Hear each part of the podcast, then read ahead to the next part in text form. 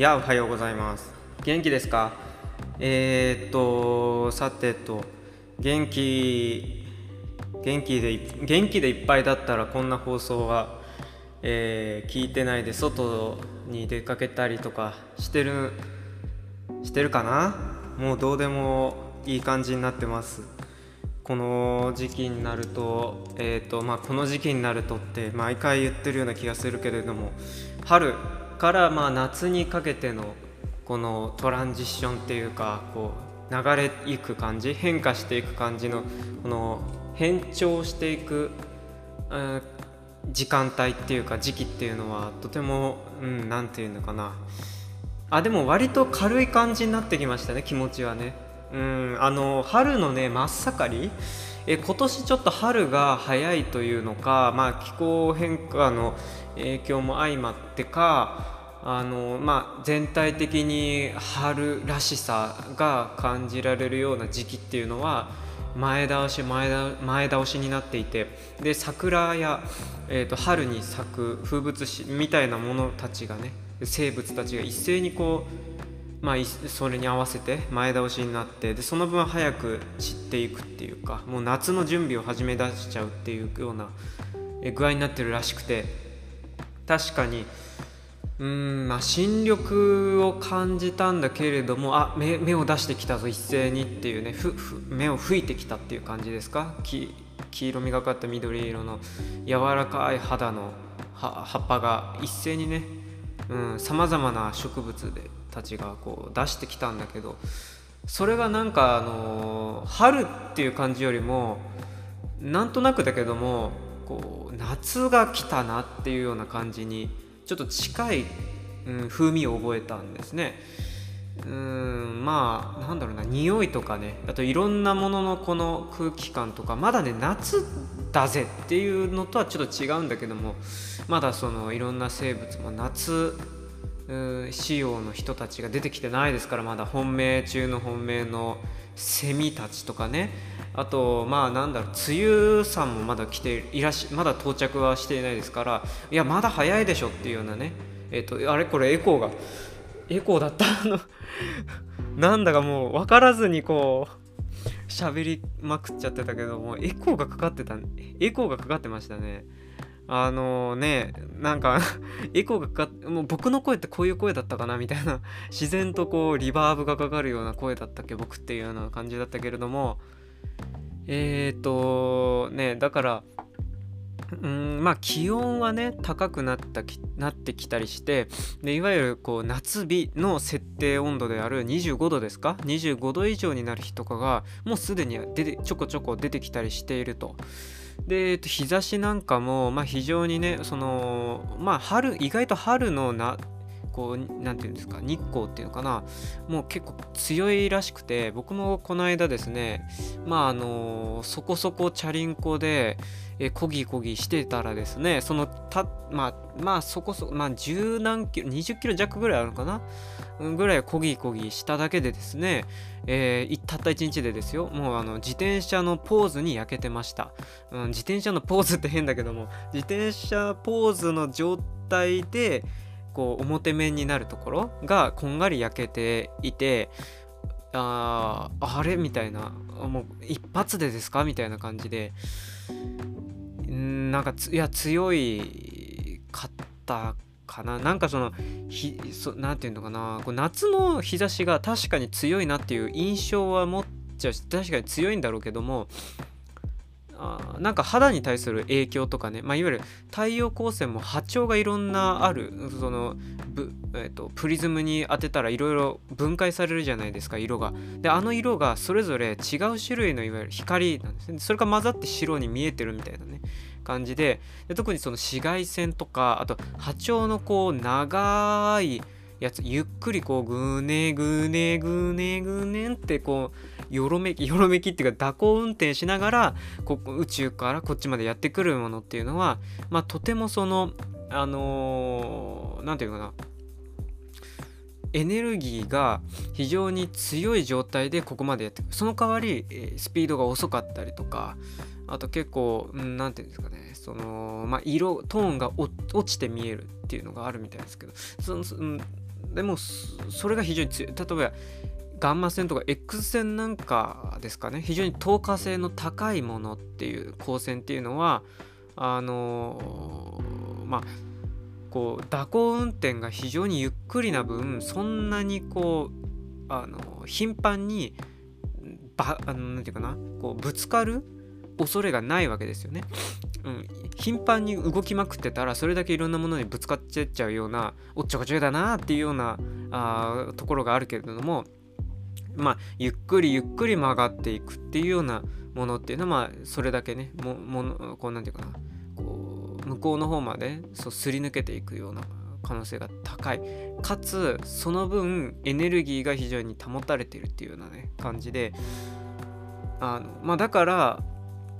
危ないっていうのを聞いたりしますよね。そう細胞なんかの奥まで入り込んできたりとかしてでそこにたまたまこうバツンって当たっちゃったりするとあのまあなんていうかなんていうかな、まあ、細胞がノッキングアウトっていうかのこうパキンって外されちゃうっていうか重要なパーツがっていうようなところがねちょビリヤードじゃないけれどもそれが非常に危ないという、まあ、ダメージですね、まあ、そういうのは日中から非常に受けてんだけども修復してるわけですね。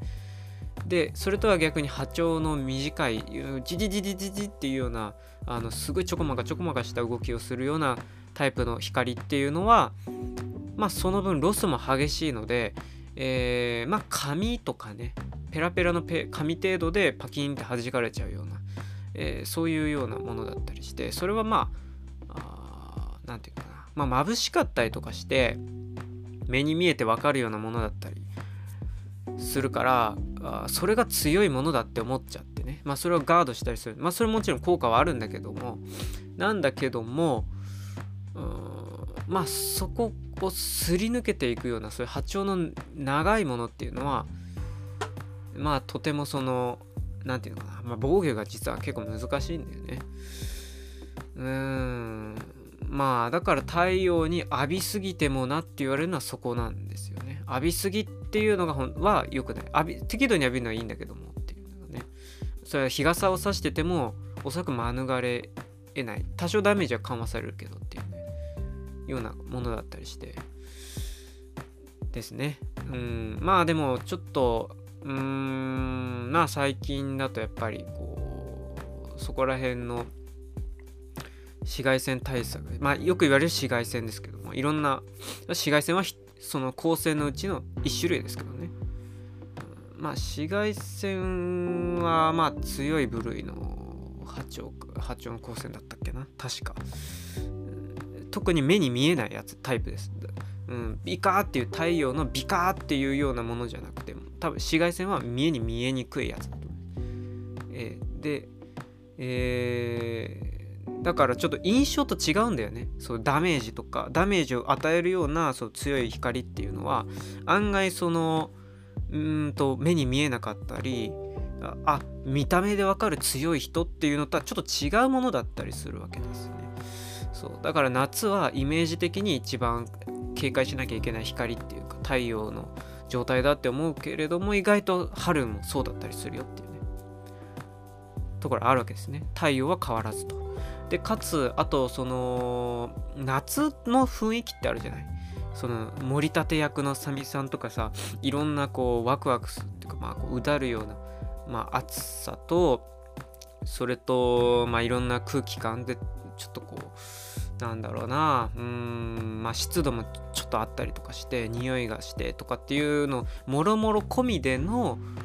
ああ夏の強い日差しっていう風にちょっとイメージで刷り込まれてるところが多分あるんだよね。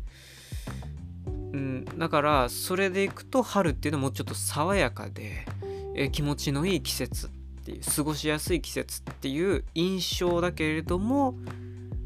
だけれども、えー、光が結構強いんだよっていうねことはまあ十分あり得るかなと。まあもっった感じですね。まあ、あと、えー、そう、ちょっともうな、なんていうのかな、春っていうか、なんだろうね。まあ、実際もうなんか、なんか、あの数字上の夏日をもう、なんか出し、叩き出すような状態だからね。まあ、夏とあんまり変わりがないっていうか、まあ夏の手前っていうのが確かに近いのかなという気はしますかね。うーんまあよくねその温暖化が進めば、うん、特に四季がある国地域で行けばその特に極端な季節の変わり目の間の季節が消えていくよっていうようなこと言われたりする。春だとか秋だとかね。どんどん縮小していって狭められていってで冬、えーと、極端な冬とそれから早まった夏なんかに押し押されてでどんどんどんどんサンドイッチが縮まっていくようになってしまいには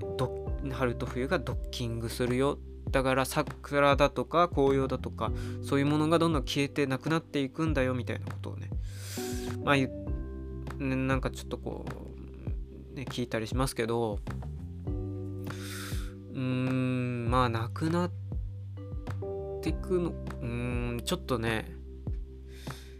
そう。まあ変わり変わっていっている時期なのはそうかもしれないですけどそれはでも宇宙規模の変わり目でもあったりすることもあるしね。ちょっと何とも言い難いんだけどうん春うんまあただその宇宙的なスパンのリズムとそれとあともうちょっと短い去年と比べてどうかとかそのぐらいのスパンのでの比較で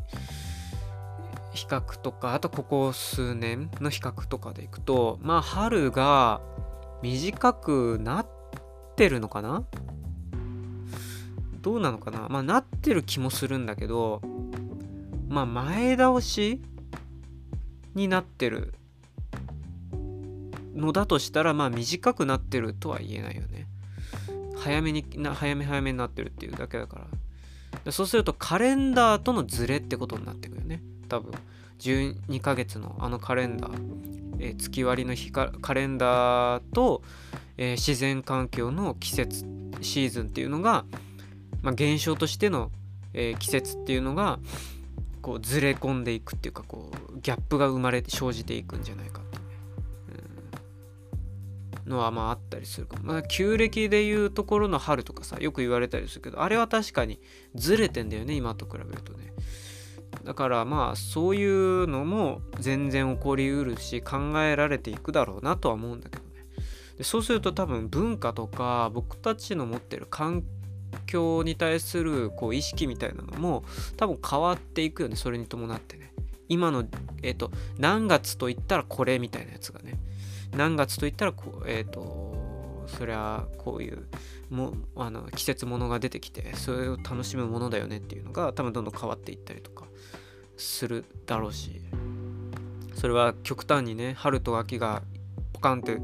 くり抜かれちゃったっていうようなレベルじゃなくても四季はあるんだけれどもずれ込んでるとかねなんかそういうようなことはまああのああり得るしっていうか起こってるなというふうに、まあ、思ったりはしますかね。であとまあえっ、ー、と最え、ー、と別に最近特に何て言うのかな思ったことではないけれどもなんかあのー、うん、まあちょっとこう夏真夏日の時にもねちょっとこうあったんだけどえっ、と何て言ったらいいのかな。その自然環境とかいろんな周りのその外の環境に影響を受けて自分の中のその何て言うかな。感覚とか感情とかがこう入り乱れるっていうか変化される変化を起こすっていうようなことって、まあ、非常にあるなぁと。それそれを結構自覚するようになったんですね。でえっとな真夏日の非常に危ない、うん、熱中症が危ぶまれる時期にはそうう、ね、半分熱中症っていうのもあったかもしれないけれどもえっとなんかちょっとすごいエモーショナルな、えー、気分。なんか知んないんだけど原因が不明なんだけれども感激してしまうみたいなね。全てが劇的に見えてくるっていうようなあ感覚に陥ったことがあったんだけどもあれなんかまさにそうだなと思ってるんだけどね。うん。ななんかこう体中のねこう体も物質でで構成されてるし日々日々、えー、時々刻々、うん、1秒単位まあもう何コンマ単位で、えー、化学反応をが起こされていってるわけですよね。こう科学の世界ですよね。だから当然温度を上げたりとか、えっと、化学物質を与えてみたりしただけでこうその動き方とか反応の仕方っていうのがまるっきり変わる可能性があるわけですね。でその影響っていうのがこの人間の体1個に、えー、1個ぐらいの複雑性を増した時にどういう、えー、例えば温度1度上げたよっていうのがどういう、えー、結果をもたらすのかっていうのは今でも分かってないんですね。うん、計算し尽くされてないわけです。物質の構成要素がほぼほぼ分かったとしても、えー、まあ、難しいんですね。その絡み合っての反応っていうかこうどういう効果が生まれるのかどういう影響を及ぼすのかその時影響を及ぼした時本人はどう感じてるのかっていうのはここまで見通すっていうのは非常に難しいことで科学の研究でもまだそこまでは言ってません。でえーとまあ、そんな中でね個人的なこう一人称の観点でいくと、まあ、そういうことがあったんで真夏日にすごい感激的な、えー、劇的な感情になってしまうっていうね、えーと、謎にね謎に何かあったわけじゃなくてっていう。で今今もでもそれに近い近いっていうか、まあ、感動しちゃうっていうかね感動屋さんみたいな。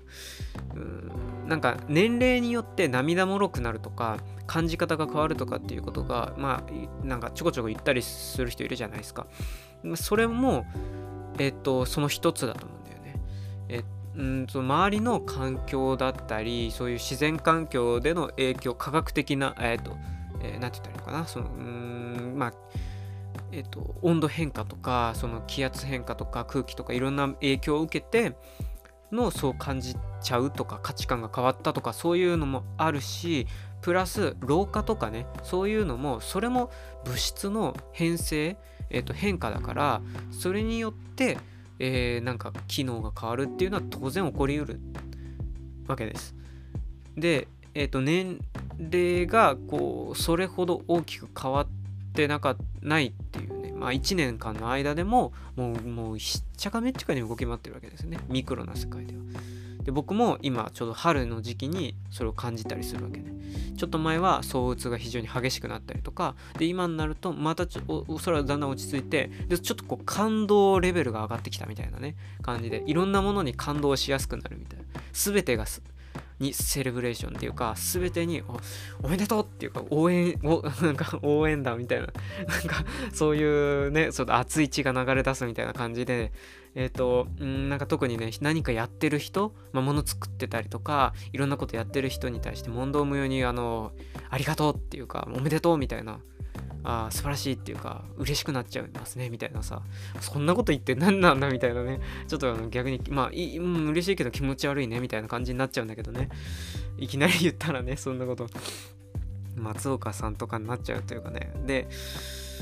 まあそういうのが、まあ、最近こうまあ季節変化に伴った体の感じの変化っていうのかな。うーん。なんかその感動メーターじゃないんだけどもあ街の中をこうぶらついて歩いてみたりすると、まあ、必ず僕外に用事がない日であっても1回は外に出るっていうことは決めてるんであのまあ心身の健康のためにね。でまあ太陽光線がしかも出てる間にね出るできる限り出るっていうので出て、えー、まあちょっと、まあ、動いたりとか動くっていうかまあうんまあ散歩だったりねするんだけども。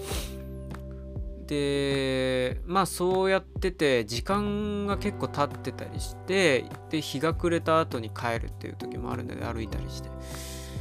でこうふってこう街の中だったりするとマンションとかアパートとかがまああるわけですよね。普通にね。当然。人がいるわけですから。まあ至る所で今マンション建ててますよね。場所ができれば土地ができればもうマンション作れっていうような形で。でビルも建てろというような。だから建て建てるぞっていうのが今多いかなっていう。壊すぞっていうよりかは。印象でどんどん隙間をこう埋めていくっていうような。感じなのかなっていうのででもそれほど何て言うのかな。人自体がねそのビルをこう箱入れ物を建てたとしても人自体が増えてるかっていうとそういうわけではないわけですよね。もちろん多いよ。多いんだけど特に東京は多いけどでもそれは前から多いわけででそのそこから増えたかどうかですよね。増えてるかっていうと増えてるわけじゃないと思うんだけどあちこちでタワーマンションだったりとかマンションを建てたりとかっていうのが非常に多くてでも空き家はあるっていうことだよね。だからこうどういうなんか人の流れっていうか人の偏りっていうのがちょっとこうなんつうのかな非常にバランス悪いんじゃないかなという気はね前から言われてたと思うんだけどね。うん。でまあまあ行く先でまあその何て言うかな、まあ、空き家だらけっていうところに行くっていうのはまああんまりそんなに多くはないんだけどもまあなんだろうな。まあそのマンションとかいわゆる建ってるんで今まさにこう建築途中っていうような感じの場所とかを通るとまあえー、ちょっとこう周り見渡すと全てマンションに囲まれてるっていうような時にところに出てく出くわすわけですね。そうするとね夜中歩いてたりするとあーなんかすごい大きいなんか建物っていうか建築物だなーっていうのででその四角いねまあ大きな建物に全てこう何ていうかなポコポコポコポコって穴が開いてるわけですよね。穴っていうか窓だけどもバルコニーだったりね。四角い全て均等な穴が開いてるわけだけどでそこに日が日が灯り出すわけですね。暗くなってくると。あなんか日が灯ってってるってことはそこに一個一個人がいるんだな人が住んでるんだな帰ってきてるんだななんかやってるんだな暮らしをしてるんだなみたいなことをぼんやりこういろいろこうなんか思いっていうか漂わせながら歩くわけじゃないですか。そそれねなんかぼんやりこうブーンって眺めながら周り囲まれて歩いてると不思議な気持ちになってくるっていうねなんかとってもちっぽけな感じっていうかそれ自分がちっぽけていうか、まあなんかね、自分がちっぽけというか、自分は溶けてなくなってて、街の道路になってて、それでこう、うーんって眺めてる感じで。で、マンションで、こう、一個一個の均等な窓に日が差してく、あ日が、日が灯って、灯り出してきている。でこれものすごい全部こう一色で染められてる？なんか一個一個全部こう区画が決まってるような棚にのような、まあ、蜂の巣じゃないけれどハニカムみたいに見えるけどでもあれ一個一個が例えば一家族住んでるでその一家族は一家族なりの人生生きててでそれが主人公を自分たちっていうふうに思ってこの街また歩いてるんだありしてるんだなっていうことはいっぺんにこう入ってくるわけねそういうとこにいるとそうするとね不思議な気持ちになってきてかんさっきの感動っていうの感動って言えるのかわからないけどなんか波に埋もれてるくるような気持ちになるんですよね。でかつね大きいのはそれで人が目に見えているからじゃなくて目に見えないところにいるからよりそれをこうかきたてられるんですね。うんその窓辺に人が寄りかかってるわけでもないバルコニーでなんかあのちょっと遊ぼうかなっていう子供がいるわけでもないみんな、えーと、中に引っ込んでるんだけども明かりだけが漏れてるとかでちょっと洗濯物かなんかまだ干し忘れてるとか取り込み忘れてるとかちょっとこうなんか煙が出てるとかっていうのが間接的に人間の体温みたいなのがのこうあるかあるところにによって より強く感じさせられちゃうっていうかね。うんなんかあの不思議でとても不自然ででも当たり前でっていうね。感じででそれがこう春のこの時期にマッチしてるっていう春の夜にマッチしてるっていう風にまあしみじみ感じたりしたんですよね。ん、で今自分はこうやってなんか街中を夜こう一人でねぼちぼちぼつぼつ歩いてるっていうね最もこう透明感っていうか透明な あの透明なやつだけども、役割がないっていう状態なんだけれどもちゃんとした家にいるいるっていうか家に収まってるわけでもない浮遊してるような存在だからこそよりうーんいっぺんにこう覆われてくるっていうかそんなことも思ったりしたのがなんか知んないんだけどそれ全然さ今喋ってることって不思議でも何でもないじゃんし当たり前じゃんしじゃんし当たり前じゃん。でも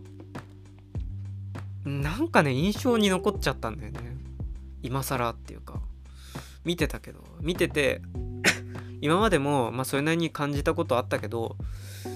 なんかちょっとこうなんか上書き保存がこう重なってよりこうなんか情報の厚み増した感じがあったっていうかね。っていうことがまあありましたというのとあとはね最近さ前ちょっと話したかな？ちょっと話題にあげたかもしれないけれどもガチャポンですかね。ガチャガチャ。ガチャガチャがね非常にこう勢力を増してきていると。幅を利かしてきているなと。で特に都市。都市部だけでない気がする。僕体感っていうとね結構例えば地元？僕の地元なんかもそういう感じになってきてるなっていうようなのがなんかあったと思うんだけど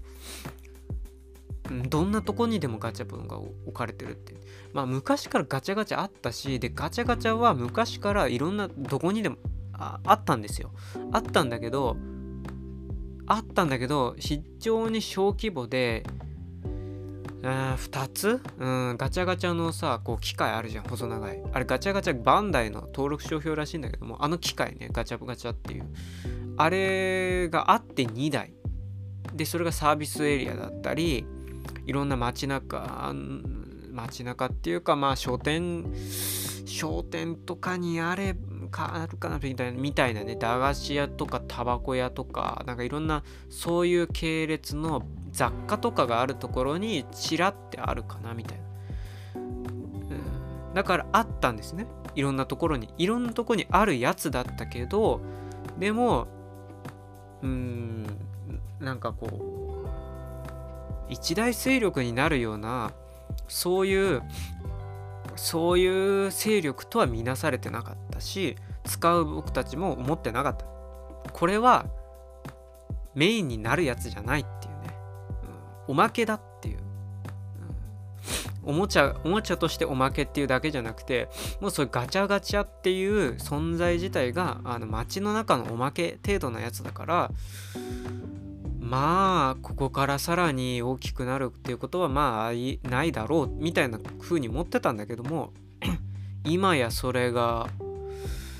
もうなんか下手なこうおもちゃあこうを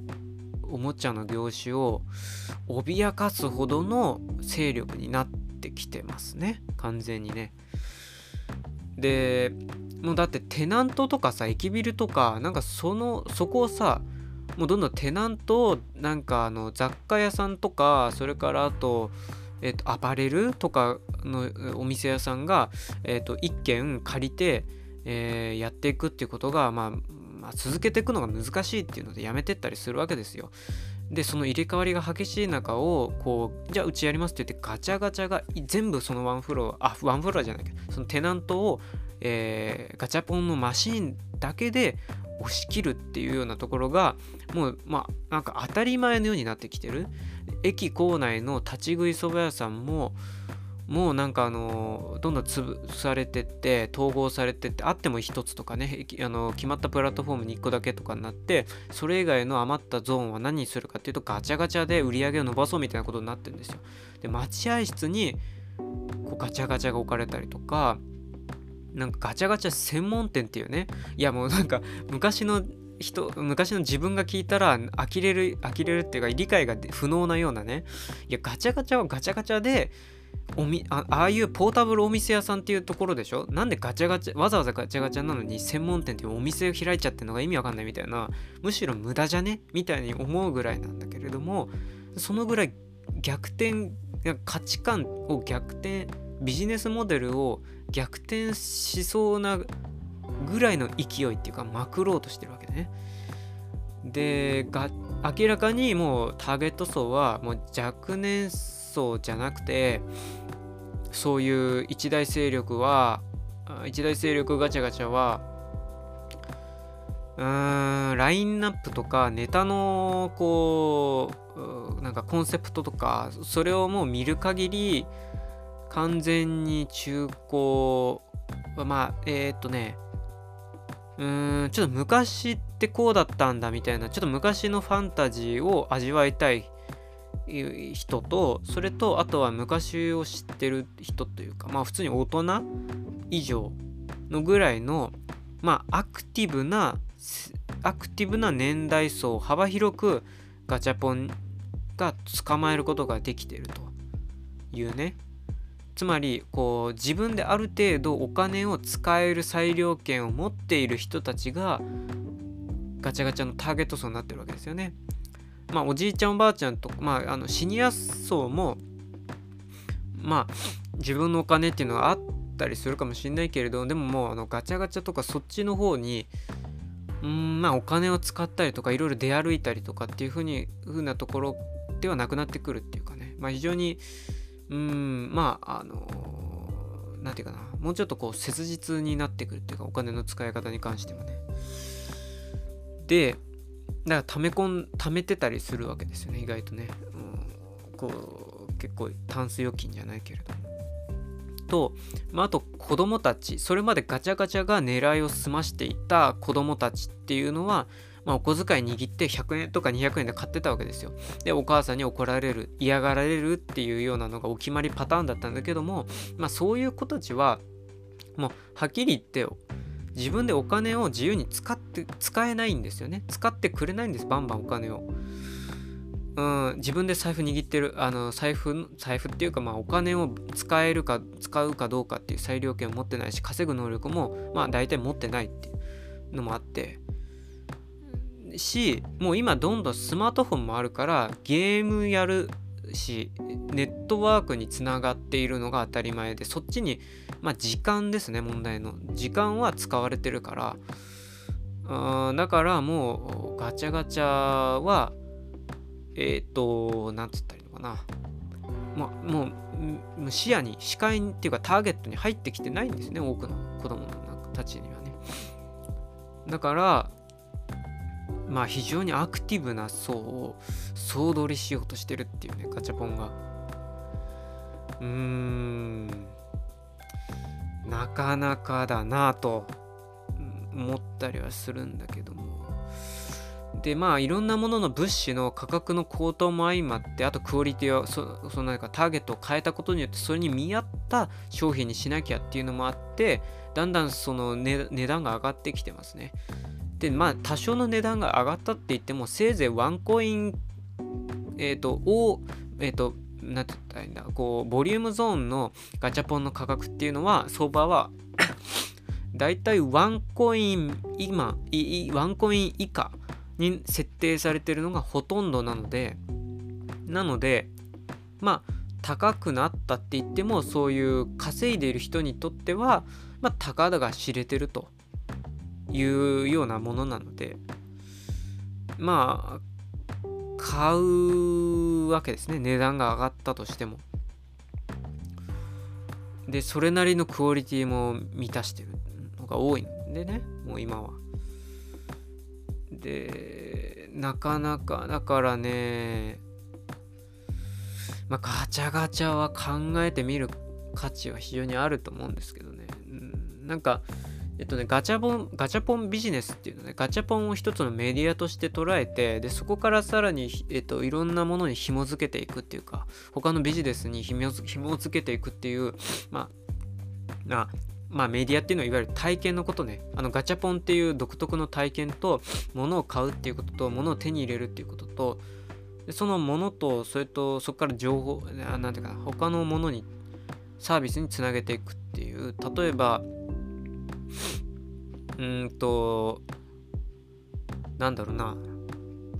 まあ、ペットのでもいいし、それからあと、まあ今、今ね、本当に工具とかね、車とかね、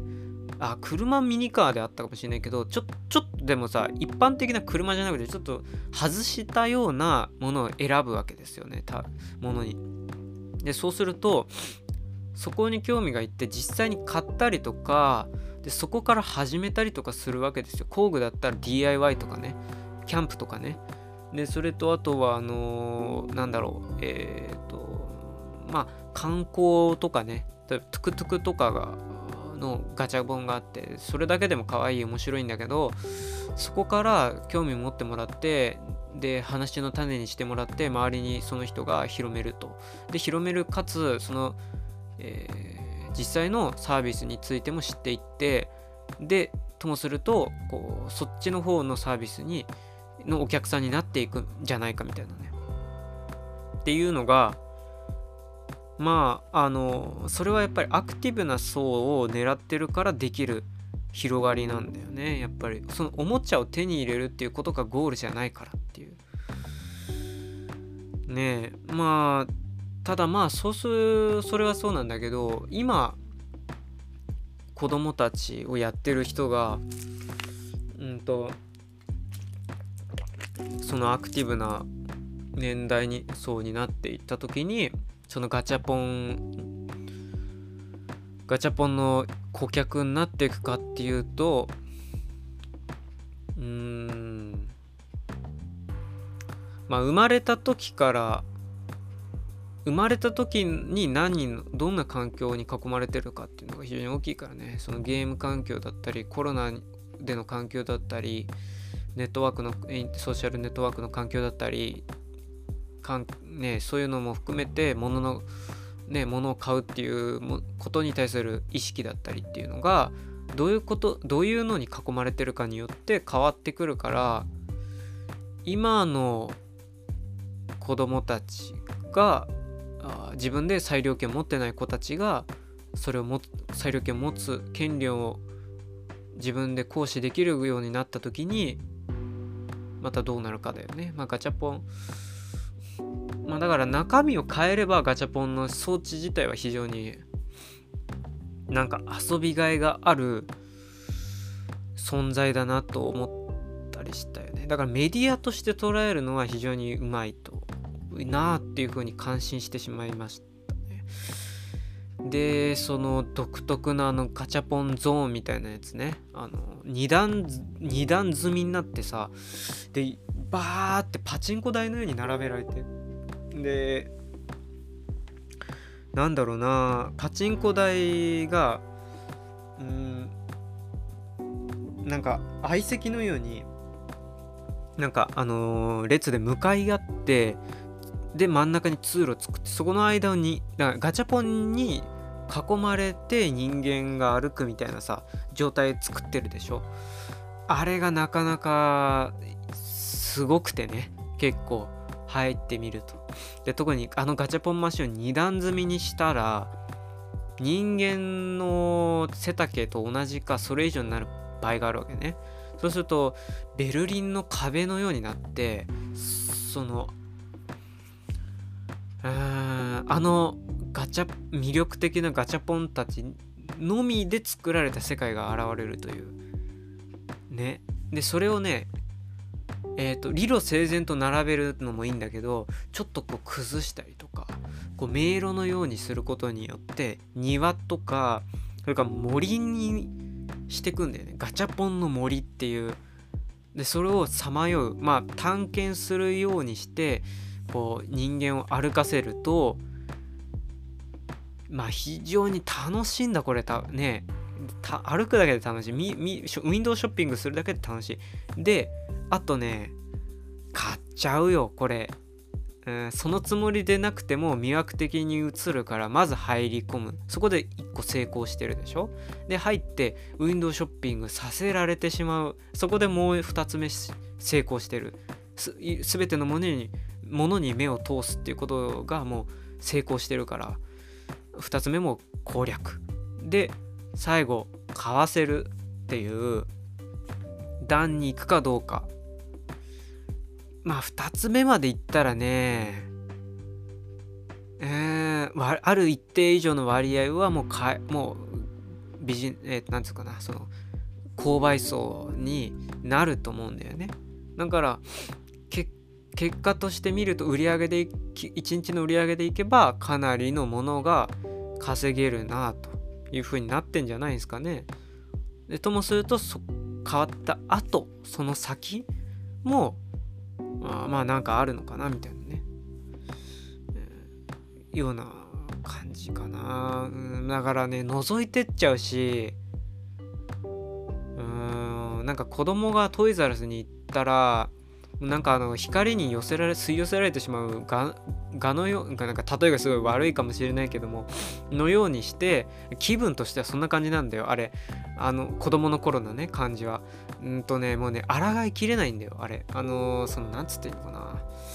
かこ理性としてこれが欲しくて買いますとかねこれが欲しくてあそこに行きます。これが欲しくてこれを見てますっていうようなものは全部吹っ飛ぶんですよあの場所に行ったらよく親がまあお金っていうものは大事なものだし非常に大きい強いものだからこうどういうふうに使うかっていうのをちゃんと考えてやんなきゃいけないんだよっていうね。そうすることによって自分を豊かにするものにもなれば滅ぼすものにもなるんだっていうので散々くどくど言うじゃないですか言葉で。でもあれ言葉だから全然その場のものとは別物なのね。で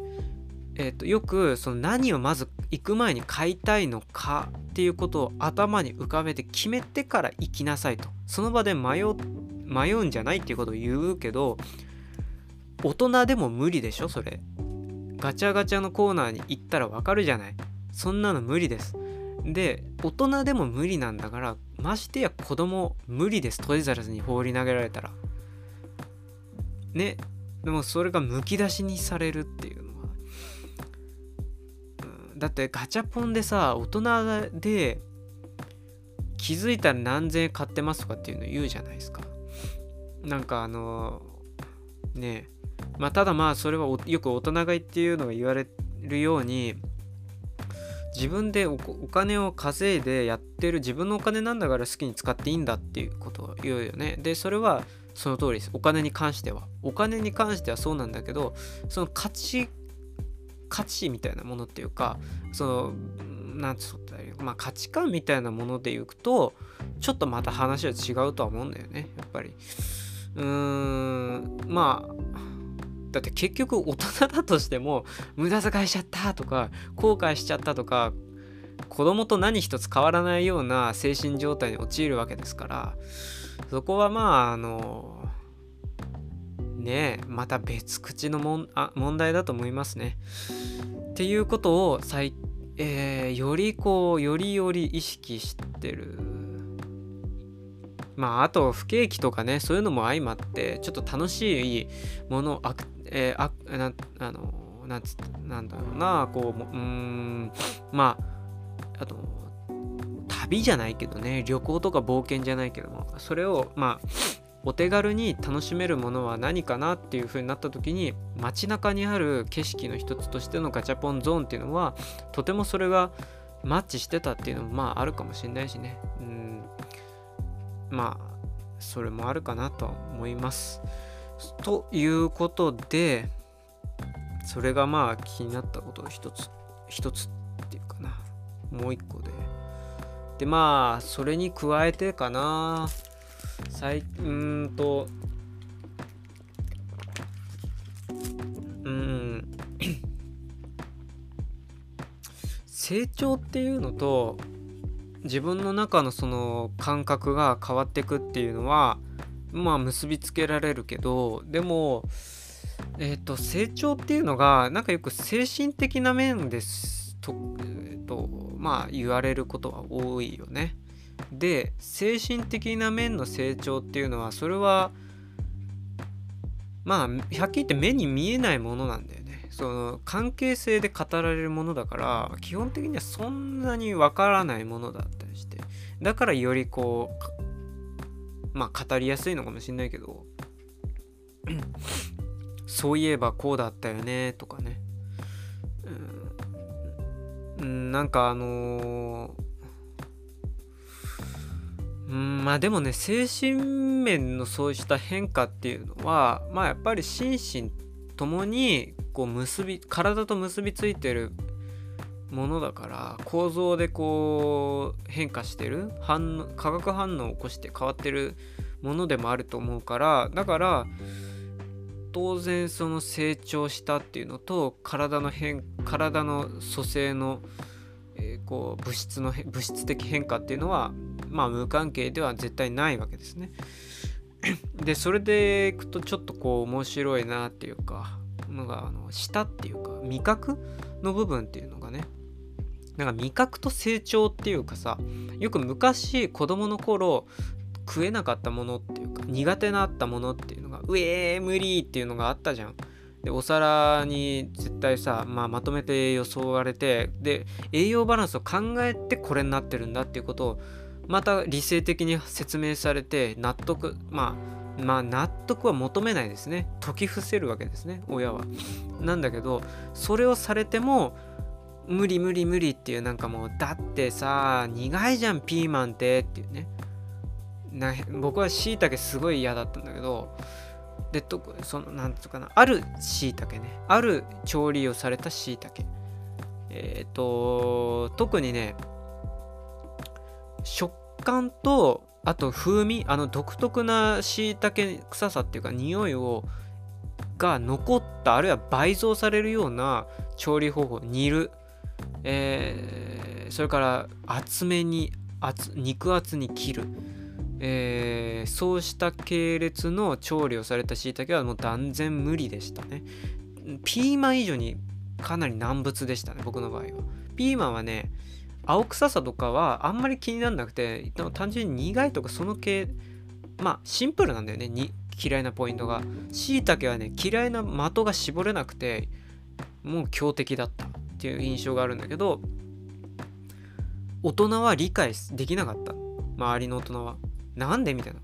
これ美味しいじゃん。なんでこれそんな嫌がるのっていうのがもうきょとんとされきょとんとした風景で聞くから僕の訴えを。腹が立ってしょうがないのね。うん。栄養バランスがあって食わなきゃいけない。それは子供も言われたらなんとなくわかるん。わかるんだけど、でも生理的に味味が舌が受け付けないのよっていうのを説明するんだけど子供なりに。だけども大人は不思議とわからないんだよねこれ大体が。うーん。でもまあ苦手まあまあまあそ子供だからねみたいな。子供は嫌うもんだよね。でも栄養バランスを考えて出してんだから食べなさいって。いや栄養バランスは分かってんだよっていう。親が考えて出して給食も考えて出してるっていうのはそれは分かってるんだよ。でもねここがこうなってなんか嫌な感じしない？口に入れた時。その感覚ないけどなみたいなさ。あののれんに腕押しっていうね。であれって何だろうっていうね。で僕に今もうあの頃とはもうからもうなんか余談だけれども人間の細胞は2週間したら大体総特会みたいなことを言われるじゃないですかサイクルで。でそれ新陳代謝とかね。もう何回も何百回も繰り返した結果もうもうなんか物質的にはまるっきり違うやつになっちゃって自分からするとですね。確かにあの頃の拒否するような感じは理解できなくなってますね。今ピーマンなんだろうね。あーでもピーマンバランス的にも入れといた方がいいなとかって言って積極的に料理に入れるようになっちゃってるねなっちゃってるって言い方変だけどなってるしで実際それで作った料理を食べるのもなんつうのかな。全然拒否感ないんだよねあの頃の。こう足なんか全身で突っ張って嫌がるみたいなそんなそんな？みたいな。まあ苦味あるけど言うほどでもないしでもや言うほどでもないし苦味がちょっとプラスされないと料理として面白くないじゃんみたいなそのぐらいになってるのね。であとビールね。まあビールはまあ、えっ、ー、とね、ビールはね、まあ子供の頃飲んでたわけじゃないけどさ、まあ、でもちょっと舐めたりとかしたじゃん、ノンアルコールとかもね。で、それでさ、もう、ああ、まずいってなるじゃん。あ、ピーマンと同じやつだ、みたいな。この嫌なやつって。だったけど、まあ今別にビール飲むことはできるし、まあ僕個人的にね、お酒はね、ビールはそんなに、まあ飲むけど、あ飲むっていうか、まあ飲めるけど、まああんまりなんか選べるんだったら積極的には選ばないかなっていうね感じなんだけどだけどなんかそこまで嫌がるっていう感じではないわけねあの頃みたいなで、まあ、あと問題のしいたけね。ま、しいたけ今でも確かにちょっと苦手な分野かもしれないけど、でも今全然そんなに不思議じゃないし、不気味とは思わないっていうね。まあよく言うと、全部美味しく食えるようになった。悪く言うと全てフラットになっちゃったっていうか、そ食材がすごいデコボコしてて、なんかあのいろんなものに見えてたものだったんだけど今になってみると全てが一つの食材にしか見えないっていうか全てがまあある程度こううんなんかキャラクターがうんと縮められた薄まってる、まあ、栄養バランスを考えてのこれみたいなぐらいの存在になんか縮小されてるような気持ちもしてなんかこうトレードオフになってるかなみたいなね、感じにもなるんだけどうーん。だこれはまさだからそのさ何て言ったらいいのかなその肉体的なところっていういう部分だと思うんだよね。それは普通に。うん、ななんだろう。意識しなくてもそう感じるっていうね。で逆に意識しなくても感じないとかさ。意識しなくても苦苦味を感じて嫌だった。意識しても苦いものに変わりはなかった。嫌いなものに変わりはなかった。栄養がいいっていうのは分かっても。でも今は意識しなくても別にそんな苦味気にならなくなった。意識してもまあまあ意識してもまあ美味しいものな気がするけどっていうぐらいになったんだよね。そこら辺のこうなんだろうな価値それも多分価値観の転換が起こってんだけどそれが結構単純に知識としての知識とか、えーと、理性的なものの積み重ねでの変化じゃなくてなんか物質的なところからの変化が大きいと思うんだよこれ。舌とか味覚とか食べ物っていうのはね。そのつながり方というものがね。だそれは成長の一つでもあるかもしんないけどよくある精神的な成長よりも多分体的な物質的な化学反応とか化学分野での変化っていう方が大きい。でかつ物質的な変化なんだけどもそれが、えーとそっちの精神的な面に影響を及ぼして結果的に何でも食べられる何でも美味しいどんな料理でもあってもどんなあ国の料理でも楽しむことができるようになったよっていうね。でそれによって広く栄養バランスを考えた料理を作ることができてで子供に教えることができるっていう一個一個にもう一喜一憂してたらもうなんかそんなことしてらんないんだよ。情報量がパンパンにもうパンクしちゃって。でも今そこの情報量が抑え個々の情報量が抑えられた分全体を通しての考え方っていうのができるっていうね。なんかそういうのがうんなんか大人に対大人になるっていう過程と家庭が精神だけじゃないよっていうのがねあ原因がね、うん、それは思ったところですかね。うん。だこれがね訓練とかさ頑張ったから何かを乗り越えてこうなったとかさ勝ち取ったとかね大人になる過程をっていうのじゃないのが面白いんだよね。自然とそうなってたっていうね。うん。ところですね。で自然とそうなってるからよりこう理解できないんだよね、うん、できない人とかね。できないつまり子供とかね。まあ大人でも嫌いっていう人いるけどさそういうのが多分ねもうこれ共有不可能なんだねうん難しいことにねっていうことですね。で、えっ、ー、と、まあ、あとね、それに交えて、ちょっと給食のね、話したいんだけど、給食の話してたらね、ちょっと長引く恐れがあるので、ちょっとこの辺にしておきますかね。うん。それにこの話題気になるかな？聞いてる人。給食ねすげえこう僕はこれ面白い面白いなって思って今も給食から遠ざかってもすげえ時間経ってんだけどまあ中学も給食じゃなかったしだからまあもう遠い、ま、前の感じ過去になってるんだけどそれにあんまり僕にとっての給食っていうのは明るいものではなかったしね。だからちょっとある種こうなんつったよ単に美味しいもの食べれたとか単にお腹子供で、え、外でで活発に動いて動き回ってでお腹空いたっていうので食べれる時間っていうものではなかったっていうちょっとこう独特な時間として記憶されてるんで。その話はね私したいし何だったら掘り下げても見たいなとは思うんだけどね。給食の時間。そのきゅうんまあこれまさにこう味とかさ味覚とか体の変化とかそそれと成長とあと価値観の、えー、作られ方とかねそういうのに関わってると思うから面白いんだけどさ。で今ね給食ってさ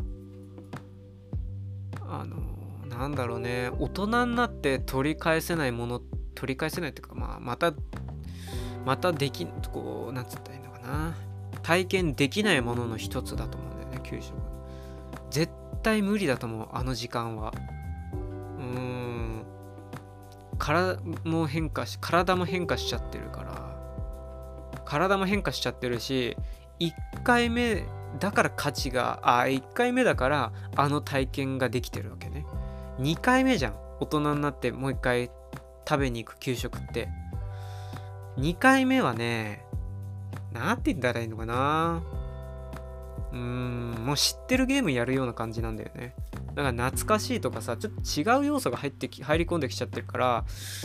まああその時の体験とは違う給食になってるなっていうふうに思うんだよね。僕はあの大体オーソドックスな給食の体験のことを喋りたいんでそれはあまさに初給食ですよ。給食なんてものを食わなきゃいけないのかっていうあの出会いです。でその話ですね。その話はまた今度っていうことにしますかね。ということでえー、まあ結果ね短くしようと思ったんだけど長い時間経ってしまいました。ここまで聞いてくださった方いらっしゃったらありがとうございますということでまた是非ねまた次回別の放送の枠で聞きに来てください。ではまた。ではでは。